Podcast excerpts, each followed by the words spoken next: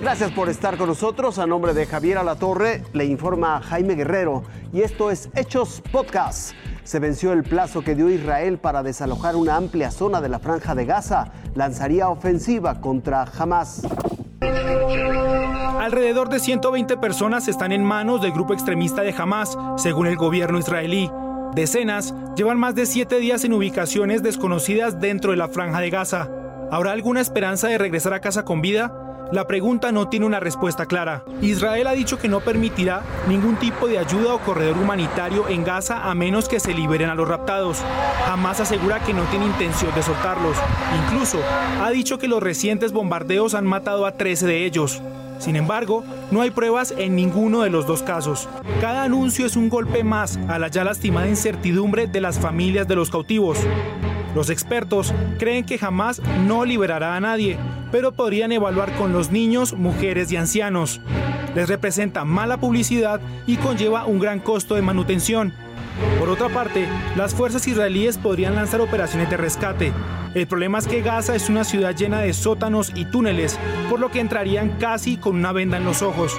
En caso de una negociación, mediada por Turquía y tal vez por Qatar y Egipto, estiman que jamás podría pedir un intercambio de prisioneros, concesiones territoriales y reducciones en bloqueos. La gran incógnita aquí es qué hará jamás ante la presión. ¿Cederán o seguirán con la barbarie? En todo caso, los civiles son los únicos que sufren. Yamit Rojas, Fuerza Informativa Azteca. Motín en penal de Tabasco deja cinco muertos.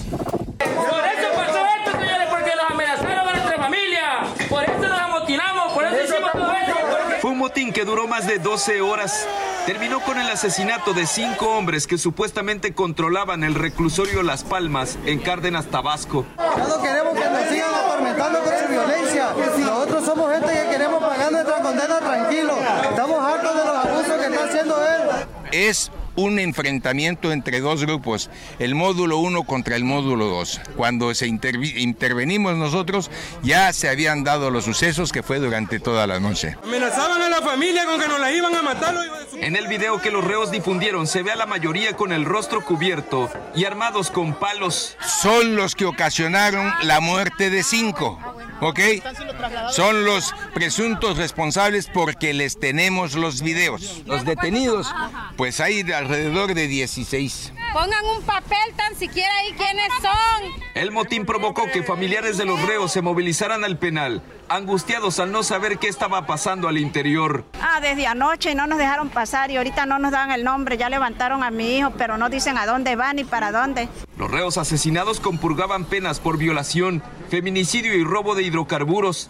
Para recuperar el orden del cerezo, 28 internos fueron trasladados al reclusorio de Villahermosa, entre ellos los directamente implicados en los homicidios, mientras se realizan las investigaciones a cargo de la Fiscalía del Estado.